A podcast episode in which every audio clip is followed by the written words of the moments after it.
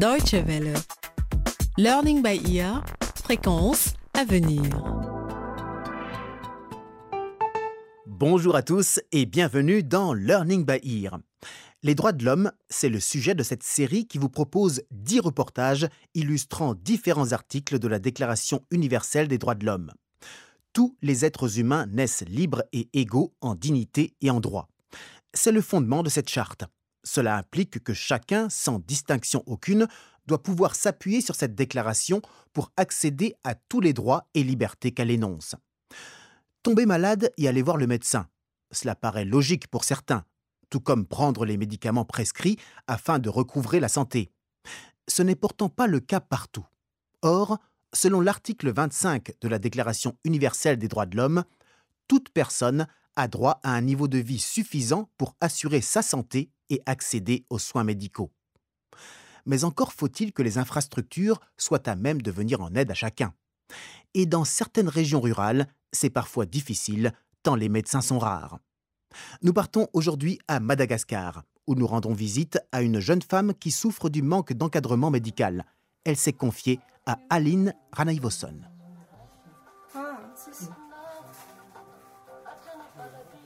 Nous sommes à Madagascar, au sud-est de l'Afrique. Sur cette grande île de l'océan Indien, seulement un tiers de la population utilise les services de santé. De nombreux habitants vivent dans des campagnes isolées où il n'y a pas de médecin, où l'on ne trouve pas de médicaments. Il faut alors parcourir des kilomètres pour atteindre une ville ou un village doté d'un dispensaire.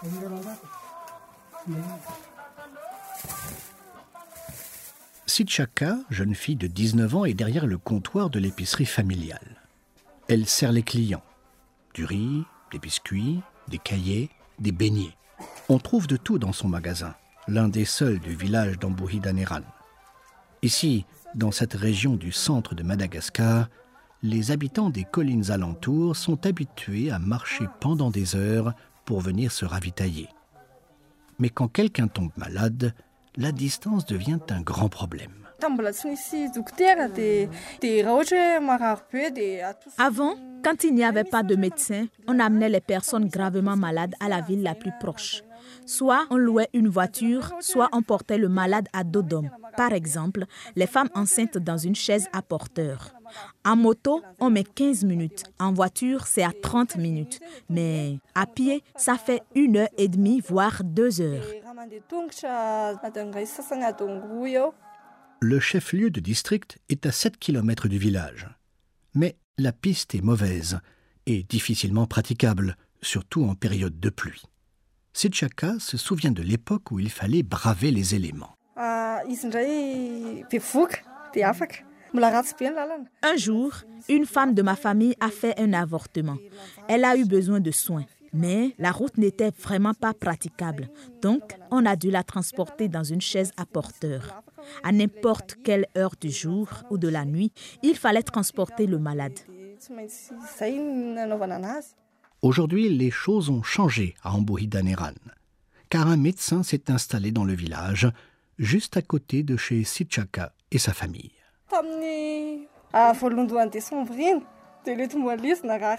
Moi, je suis tombée malade le mois dernier. J'ai eu une angine et j'ai pu aller chez le médecin.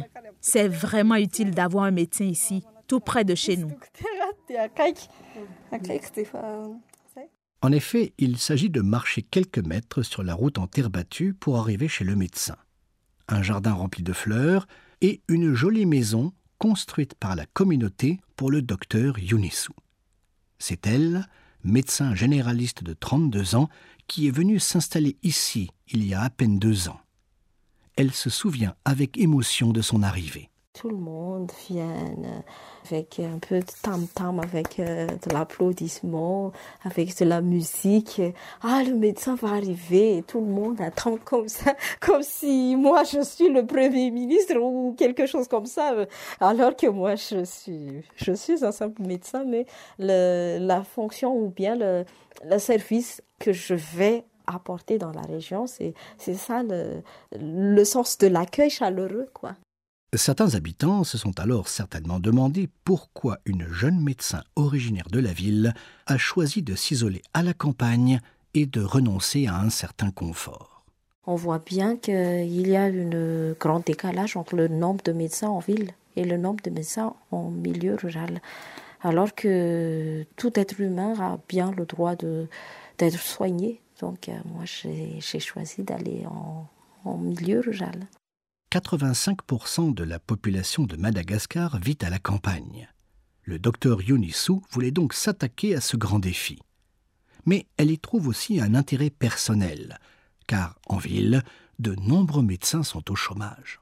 Au lieu d'avoir des concurrents, des concurrents de médecins en ville, pourquoi pas aller en milieu rural et on, et résout le problème de moi-même qui cherche euh, du travail déjà et aussi le problème de la population qui cherche des médecins pour leur soigner. Si le docteur Yunisu a pu s'installer dans ce village, c'est aussi grâce au soutien d'une association, Santé Sud, qui travaille dans plusieurs pays d'Afrique et d'Asie pour que tout individu puisse jouir de son droit à la santé.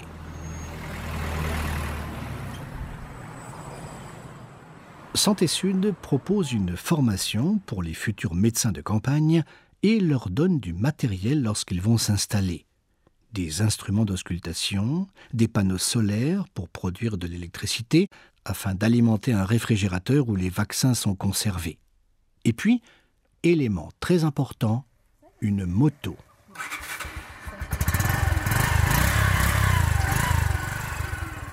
C'est capital parce que je ne peux pas presque pas me déplacer sans la moto.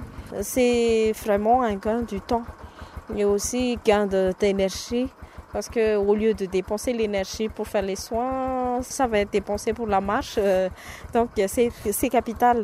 Euh, ça permet aussi pour moi de, faire des petites courses euh, pour acheter les, les petits besoins de, de quotidien. Sur sa moto, le docteur Yunisu parcourt parfois une trentaine de kilomètres dans la journée pour faire des consultations à domicile. La population des alentours peut ainsi avoir accès aux soins pour un prix abordable.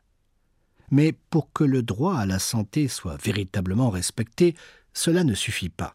Il faut aussi que les soins soient de qualité. Et pour cela, la jeune médecin est bien équipée. Elle nous fait visiter son cabinet. Il y a ici le table d'examen avec l'escabeau. Il y a ici le, robinet pour tout le lavage des mains, pour le premier lavage des instruments. En bas, ici, le cocotte pour la désinfection à chaud. L'armoire pour les médicaments. Des médicaments, oui, car le médecin de campagne doit aussi faire office de pharmacien dans les villages reculés. Il faut donc régulièrement s'approvisionner auprès de grossistes, puis revendre les produits aux patients. Être médecin de campagne ici signifie être polyvalent, d'autant que comme il n'y a pas de dentiste ni de gynécologue, c'est le docteur Yonisu qui apporte les soins. En général, en milieu rural, on n'a pas le choix de faire euh, une spécialité, mais devant le cas, il faut résoudre le problème de santé du genre. Et donc, euh, moi, je fais la dentisterie quand il y a des urgences dentaires. Euh, en cas d'accouchement aussi, moi, je fais l'accouchement, le soin bébé, consultation postnatale. Et à part ça, il y a aussi la, la désinfection des instruments, l'achat des médicaments. Il, y a, il y a beaucoup de, beaucoup de choses à faire. Quoi. Une jeune maman se présente au cabinet, un bébé d'un an et demi dans les bras. Elle est accompagnée de sa mère qui l'a aidée pour venir voir le médecin. On habite à Massindray. Massindray, c'est à 1h, 1h30 de marche d'ici. L'enfant tousse avec de hautes fièvres la nuit, qui remonte de, depuis ce nuit. Cette nuit est et c'est pour ça qu'elle l'amène en consultation ici. Depuis 2006, une cinquantaine de jeunes médecins se sont installés dans des endroits reculés à Madagascar avec l'aide de Santé Sud. Ces actions sont coordonnées par le docteur Clément Razakarizon, représentant national de l'ONG. Il explique pourquoi les centres de santé publics de campagne, gérés par l'État, ne suffisent pas. Les centres de santé de base publique s'arrêtent au niveau des chefs-lieux de communes, alors qu'il y a encore beaucoup de villages qui se trouvent à plus de trentaine de kilomètres des chefs-lieux de communes. Voilà, donc euh, si on parle de l'accès aux soins, c'est pas tout à fait le cas dans les zones euh, reculées à Madagascar. Et parfois, les centres de santé publique sont tout simplement fermés. L'État malgache a des difficultés financières et a du mal à payer les médecins fonctionnaires qui se retrouvent sans ressources et quittent leur poste à la première occasion. C'est un autre défi pour Santé Sud et ses médecins. Le but, c'est pas uniquement de les installer, mais de les fixer dans ces zones pour que la population a un soin et la continuité également, la continuité de soins. La stratégie que Santé Sud utilise pour y parvenir est simple. Implanter les médecins dans des zones certes reculées, mais suffisamment peuplées pour qu'ils puissent gagner leur vie grâce aux honoraires. Et effectivement, la grande majorité d'entre eux sont restés sur leur site après les premières années d'essai, améliorant à leur niveau l'accès de la population à la santé et aux soins médicaux.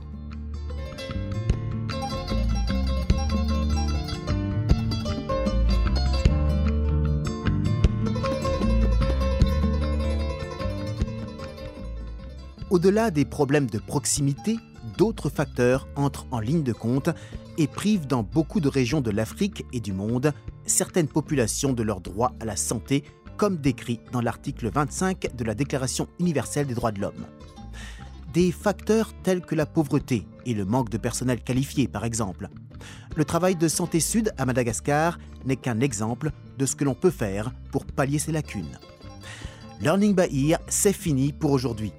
Merci d'avoir suivi ce reportage signé Aline Ranaïvoson dans le cadre de notre série consacrée aux droits de l'homme faites-nous part de vos réactions, suggestions et remarques par courriel à français.dw.de. Et pour réécouter nos séries ou tout simplement vous informer sur notre programme Learning by Ear, eh bien rendez-vous sur notre site internet LBE.